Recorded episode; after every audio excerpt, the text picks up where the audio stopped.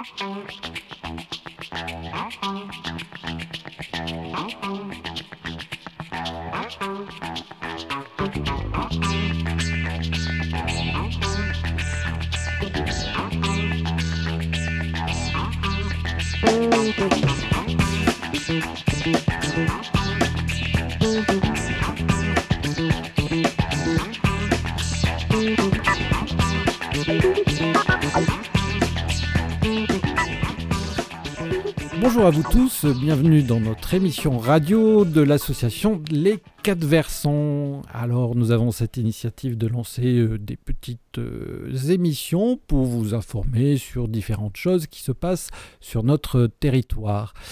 Et aujourd'hui euh, nous sommes avec notre ami Jonathan. Bonjour Jonathan. Bonjour Xavier, bonjour à tous. Donc tu vas nous présenter un, peu ta rubrique euh, sur les initiatives locales. Par la suite, nous allons interviewer Nathalie Felezou, qui est la metteuse en scène euh, des Bravos des ados de cette année pour le festival Les Bravos de la Nuit. Bonjour Nathalie. Bonjour Xavier. Et en dernier lieu, il n'est pas avec nous, mais il est dans notre cœur, notre ami Étienne qui nous a envoyé une, une rubrique historique avec son ami Théophile, qui est un fidèle lecteur du visage de notre Pila et qui va nous raconter ces deux circonstances, la peste au Moyen Âge dans le Pila. Mais tout de suite, euh, cher Jonathan, qu'est-ce que vous avez trouvé comme initiative locale dans notre local? Alors, initiative locale, ce matin, je vais vous parler euh, de la mairie de Pélussin, avec une lettre d'info qui est publiée sur, euh, sur le site de la mairie que je vous invite à, consulter si ce n'est pas déjà fait. Il y a notamment euh, une application qui a été mise en place permettant un fil info municipal en temps réel. Donc euh, via une, une application gratuite qui s'appelle IliWap. Donc euh, toutes les informations liées à, cette application sont dans la lettre d'info sur le site de pelusin.fr. Voilà, alors moi je l'ai découvert il n'y a pas très longtemps, c'est pour ça que je tenais à vous faire partager cette info. Euh, voilà la première info. Sinon, euh, au niveau du centre culturel, médiathèque Le Shed et Cinépila, l'action On attend de vos nouvelles. Alors, c'est une invitation à partager des publications écrites, photos, montages, en lien avec cette période si particulière. Il y a aussi un concours de détournement et de reproduction d'affiches. Et enfin, l'exposition fixe ton onde, reportée, mais avec un avant-goût proposé par Philippe Monteil dans Les Sons de la Mare. Voilà, pareil, vous pouvez retrouver euh, ces euh, informations sur le site de la médiathèque, médiathèqueleched.fr. Voilà, et pour finir, bah, je vais parler de nous, Xavier, ce qu'on propose euh, comme action en ce moment. Euh, on a l'action des quatre versants relève les défis, où chaque jour euh, l'équipe a proposé euh, des nouveaux défis autour de la photo, de la vidéo, des activités manuelles, des jeux informatiques. On a proposé aussi donc cette même émission radiophonique que nous comptons renouveler chaque semaine sous le format qu'on présente aujourd'hui. Et enfin, euh, des animations ponctuelles, euh, comme euh, celle initiée cette semaine, un cluedo numérique pendant les vacances ou hors vacances. On espère continuer dans cette direction. Voilà Xavier, mes initiatives locales du jour. Eh bien, merci bien pour toutes ces choses, toutes ces informations. Euh, eh bien, maintenant, nous accueillons Nathalie Folezou, donc, euh, comme je l'ai dit tout à l'heure, qui, est la, metteuse en scène euh, de l'atelier des Bravos des Ados 2020 pour le festival de théâtre Les Bravos de la Nuit à Pélussin. Il faut savoir que eh bien, Nathalie n'est pas une inconnue au, au, Bravo de la Nuit, puisqu'elle a, a mis en scène l'année dernière la pièce La vie sous l'eau avec des anciens ados, des bravos des ados des autres années précédentes et qui étaient tellement motivés par le théâtre qu'ils voulaient continuer l'aventure et qui ont monté cette pièce et ont fait appel à Nathalie. Et Nathalie, cette année, a donc été choisie pour s'occuper des ados 2020. Donc bonjour Nathalie. Bonjour. Rebonjour. Et donc, euh, voilà, tu as été choisie. Et bon, bah, c'est cette année, c'est un peu spécial. Il, se, voilà, bah, en raison du virus, tout est quand même pas mal chamboulé. Euh, mais dans un premier temps, je voudrais un peu que tu nous expliques ce que c'est peut-être les bravos des ados et puis euh, comment ça se passait et comment ça se voilà que, comment était prévu le planning des stages. Et on va arriver après effectivement, mais comment ça s'est passé à cause de ce confinement? Alors les bravos des ados, jusque maintenant, il y avait, euh, il y avait et il devait y avoir cette année une semaine euh, de répétition euh, pendant les vacances de février avec donc les, les, jeunes, avec les ados, qui sont au nombre de 12, plus ou moins selon les années. Cette année, ils sont 12. donc une semaine pendant les vacances de février à raison de 5-6 heures de répétition par jour à peu près pendant cinq jours. Euh, donc il devait y avoir la même chose, et il y a en général la même chose pendant les vacances de Pâques, donc c'est ça qui n'est pas possible cette année, et eh oui. qui n'a pas été possible. Et ensuite, il y avait euh, d'autres rendez-vous, il y avait deux, deux week-ends euh, en mai et en juillet, ainsi qu'une qu'une semaine de répétition juste avant le festival. Voilà. Hmm, d'accord. Et donc, au milieu de tout ça, est arrivé notre fameux ami, enfin, ami, non, on va pas l'appeler ami, le virus Corona. Euh, donc, Monsieur Corona a mis le bazar complètement et, comme tu disais, ben, le, stage de Pâques a été complètement annulé. Et il a fallu trouver d'autres solutions et tu as eu l'initiative ben, d'essayer de faire un peu comme tout le, enfin, tout le monde, que ce soit pour le travail ou d'autres situations, ben, d'essayer de travailler à distance et est-ce que tu peux nous expliquer un peu, bah, du coup, comment toi tu as réagi par rapport à, ça, disant bah, le travail va s'arrêter, comment on peut faire euh, Et en fait, du coup, quel truc que tu as trouvé Et tu as quand même euh, rencontré à distance euh, tous les ados pendant toute la semaine. Comment ça s'est passé tout ça? Voilà, donc en fait, c'est, ce qu'il y a, c'est que là, on, a, on une semaine et c'était vraiment euh, c'est bah voilà cinq jours complets. C'est assez énorme dans le temps de la création du spectacle.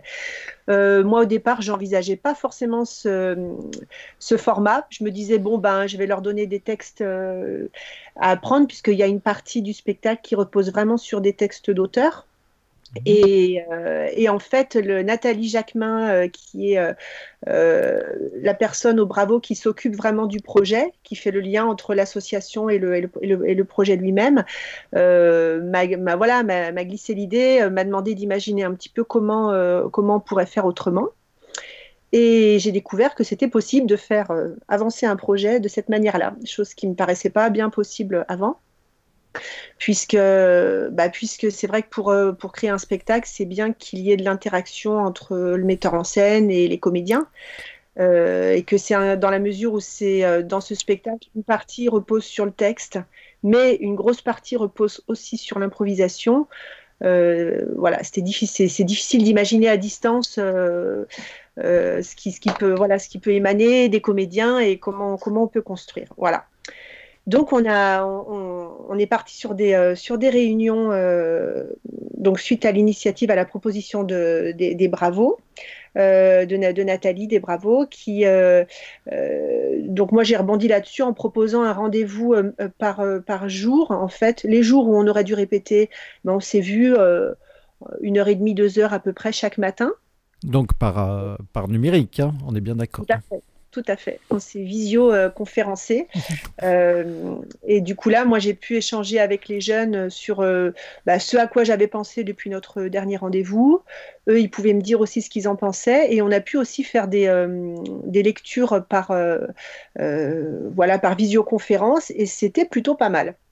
Euh, on, pouvait, on pouvait interagir les uns avec les autres, faire des remarques, reprendre, répéter un petit peu à distance sur, euh, voilà, sur des petits bouts de texte. Alors c'était assez limité hein, parce que bah, parce qu'on était 12, 13, on était 13 du coup en tout et que euh, et que bah voilà forcément c'est moins dynamique que quand on est que quand on est dans une, dans une pièce et donc on ne pouvait pas non plus bloquer sur un répéter sur un petit morceau de texte en laissant les autres écouter pendant pendant trop longtemps en fait. Donc, euh, en fait, le, euh, voilà, on a continué. En fait, ça a été, euh, ça a été plus que des répétitions, ça a été des, euh, des échanges sur le, la construction un peu du spectacle. Et puis, et puis ben, on a finalisé la, répartition de, des personnages sur certains passages qui étaient déjà un petit peu, en, comment dire, en, en train d'être d'être mis en place. Et, euh, et, puis voilà. quoi. Oui, vous avez fait ce que vous avez pu, mais quelque part, j'ai l'impression que ça, ça, a été un peu un travail de presque un travail intellectuel de réflexion.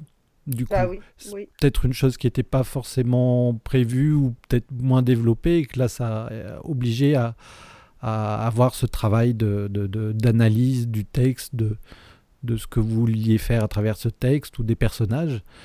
Euh, ça n'est peut-être plus de conversation, non? Euh, oui, alors après, tout le monde n'est pas forcément euh, à l'aise pour parler dans ce cadre-là, surtout, surtout que moi j'avais donné pour consigne qu'on soit vigilant à, à, nos prises de parole, parce qu'à 13, ça pouvait vite partir on pouvait, ça, pouvait être compliqué. Donc, euh, donc il y, a eu des échanges. Après, euh, voilà, je sais pas, euh, je sais pas si tout le monde a pu vraiment s'exprimer autant qu'il l'aurait fait en, répétition. et il trouvait son compte. Mais bon, eh bien, t'en sauras certainement plus quand tu pourras les voir. Mais ça, c'est une autre question. Et justement, l'avenir, non seulement du Bravo des ados, mais des Bravos de la nuit, ça se sent comment? Alors là, les, Bravos mettent en place une, commission pour réfléchir justement à, la question et euh, savoir euh, bah, dans quelle mesure le, festival peut avoir lieu. Euh, voilà, moi de mon côté, avec Nathalie Jacquemin, bah, on, se pose la question pour, vraiment la, création des ados aussi. comment, bah, comment, ça, comment ça, peut aboutir, dans quel voilà, en, en adoptant la, la, distanciation sociale, les gestes barrières, voilà comment ça peut, ça peut exister. Et là, c'est vrai que ça pose des questions euh, carrément nouvelles. Eh ben, espérons que tout ça se résolve euh, malgré tout. Merci bien Nathalie pour toutes ces infos et cette, euh, cette expérience bien particulière. Et on espère quand même voir un spectacle à un moment donné ou à un autre. Et que peut-être. merci. Merci également. merci Nathalie, à bientôt. À bientôt.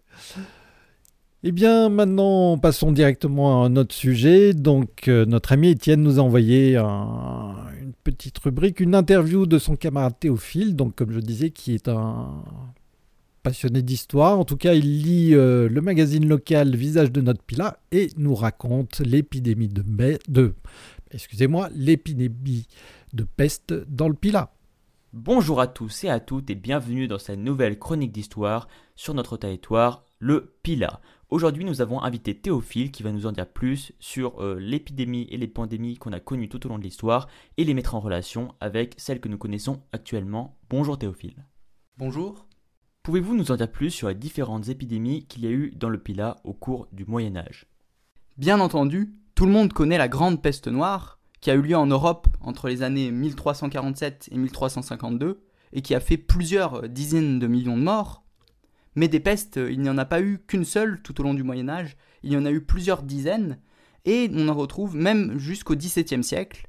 Donc ainsi, plus particulièrement dans le Pilat, à Condrieu, qui est une ville portuaire, et donc avec de nombreux échanges commerciaux, ce qui la rend euh, plus vulnérable euh, au développement euh, et à la prolifération des épidémies, on a retrouvé en 1586 une épidémie de peste qui a fait 1200 morts et qui par la suite s'est propagée à Roisé, décimant la moitié du village. Merci Théophile pour ces informations très intéressantes. J'ai cependant une petite question concernant le confinement. Est-ce qu'au cours de l'histoire, il y a eu des situations de confinement comme celles que nous connaissons aujourd'hui pour assurer la sécurité des citoyens et mettre fin à l'épidémie? Eh bien non, en tout cas euh, pas dans le Pila, donc euh, pour euh, deux principales raisons. Donc la première, c'est qu'au Moyen Âge, les gens devaient travailler pour vivre, donc avec une majorité de la population qui était paysanne et donc qui produisait de la nourriture. Et d'autre part, parce que la conscience sanitaire était beaucoup moins développée. D'ailleurs, le premier vaccin aura eu lieu à Paris encore seulement dans les années 1800 avec Pasteur. Et c'est Pasteur, lui aussi, qui a appris aux gens à se laver les mains et à faire les premiers gestes sanitaires. Avant, la conscience sanitaire était vraiment moins développée euh, et les gens euh, même croyaient que notamment se laver pouvait nous rendre plus vulnérables aux maladies. J'ai d'ailleurs une petite anecdote sur l'histoire de la peste dans le Pila et un reste qu'on peut encore retrouver aujourd'hui. Au carrefour de la Guintranie, donc sur l'ancienne route qui mène à Condrieu, on retrouve une borne militaire romaine. Donc c'est un haut monument dont le croisillon se dresse à plus de 3 mètres de hauteur. D'ailleurs sur le dé, on peut retrouver une date que l'on déchiffre probablement comme étant l'année 1602. Donc ce croisillon se remarque à cause euh, des nombreuses protubérances dont il est orné et qui symbolisent les bubons de la peste. Donc le fléau qui s'abattit euh, sur euh, le Pilat à cette époque et tua une bonne partie de ses habitants. Donc ces bubons sont classiques des croix de peste et les personnes qui étaient atteintes de la maladie allaient se frotter contre la croix pour espérer une intervention divine et y guérir mais la plupart du temps, en pratique, il ne faisait que déposer les purulences porteuses du virus. Et quand on sait que, dans le même temps, les bien portants faisaient la même chose, à titre préventif, pour se protéger de la peste, on comprend qu'au lieu de protéger les fidèles, euh, la croix euh, fut au contraire un vecteur de transmission de l'épidémie. oui, effectivement, Théophile, c'est une solution assez peu efficace pour mettre fin aux épidémies que de se frotter contre une croix. Merci euh, d'être venu aujourd'hui dans cette émission, de nous avoir apporté beaucoup d'informations très intéressantes. Si vous en voulez plus, vous pouvez notamment euh, vous rediriger vers euh, les magazines dans le temps qui sont créés par des passionnés d'histoire et qui vous en apprendront plus sur l'histoire de notre Pila. Je vous dis bonne journée et à bientôt. Voilà, et bien après ce sujet très intéressant, je pense que vous avez fait beaucoup de parallèles, enfin j'espère pas trop, parce que ne comparons pas la peste avec le corona, ça n'a quand même rien à voir, la peste a tué quand même un tiers de la population européenne à l'époque, on en est bien loin. Nous arrivons à la fin de cette émission. Euh, Jonathan, tu es encore ici? Oui, oui, oui, tout à fait, je suis là. Eh bien, c'est terminé. Nous nous retrouvons à la prochaine. Sans problème. Tout à fait. À la, prochaine avec des nouveaux invités. J'espère qu'on aura euh, avec nous euh, d'autres d'autres retours de personnes qui vivent sur notre sur notre territoire avec euh, des belles initiatives et, et d'autres infos à partager. Eh bien, très bien. Nous espérons aussi. À bientôt, chers auditeurs. Au revoir. Au revoir. Au revoir. Thank you.